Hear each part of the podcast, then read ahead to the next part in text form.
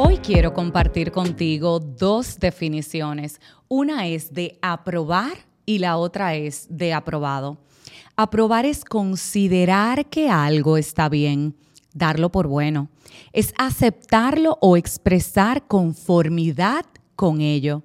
Es declarar a una persona apta en un examen, una prueba o una asignatura aprobado por su parte es la nota o calificación que da por bueno y suficiente algo o a alguien. Es sujetarse a la comprobación para el propósito de recibir aceptación.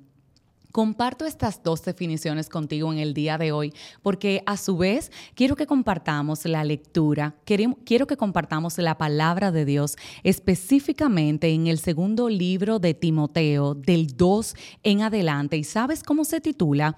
Un obrero aprobado por Dios. Escucha lo que dice. No dejes de recordarles esto.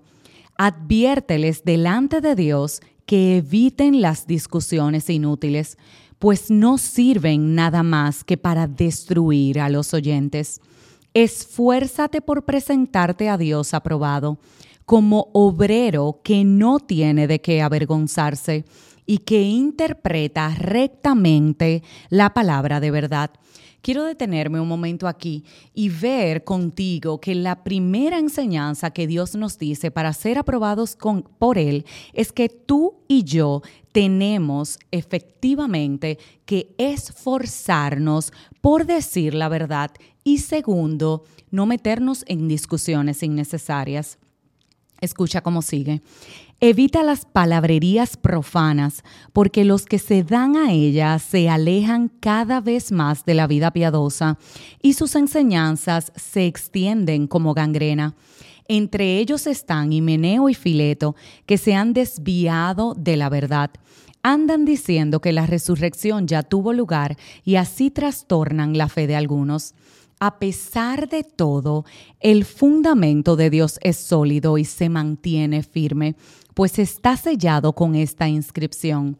El Señor conoce a los suyos. Y esta otra, que se aparte de la maldad todo el que invoca el nombre del Señor.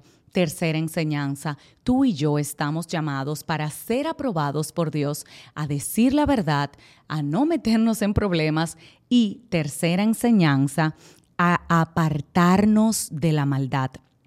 Seguimos. En una casa grande no solo hay vasos de oro y de plata, sino también de madera y de barro, unos para los usos más nobles y otros para los usos más bajos. Si alguien se mantiene limpio, llegará a ser un vaso noble, santificado, útil para el Señor y preparado para toda buena obra. Huye de las malas pasiones de la juventud y esmérate en seguir la justicia, la fe, el amor y la paz, junto con los que invocan al Señor con un corazón limpio. No tengas nada que ver con discusiones necias y sin sentido, pues ya sabes que terminan en pleitos. Fíjate cómo la palabra nos llama a que vivamos una vida justa, llena de amor, a que tengamos fe y paz y nos reitera una vez más que no nos metamos en problema, que no participemos de discusiones necias sin sentido, pues van a terminar en pleitos. Sigue. Y un siervo del Señor no debe andar peleando, una vez más, más bien Debe ser amable con todos, capaz de enseñar y no propenso a irritarse. Así, humildemente, debe corregir a los adversarios con la esperanza de que Dios les conceda el arrepentimiento para conocer la verdad, de modo que se despierten y escapen de la trampa en que el diablo los tiene cautivos, sumisos a su voluntad. Tú y yo estamos llamados a corregir con amor inclusive a las personas que consideramos nuestros adversarios. ¿Sabes por qué? Porque como creyentes, como cristianos, estamos llamados a llevar al camino de salvación inclusive a nuestros enemigos. Que hoy reflexionemos sobre esta necesidad de ser aprobados por Dios, reiterando los puntos que ya hablamos. Uno, evitar discusiones inútiles. Dos, decir la verdad. Tres, mantenernos limpios, siendo justos, teniendo fe, amorosos y viviendo en paz. No meternos en pleito y hacer correcciones repletas de humildad.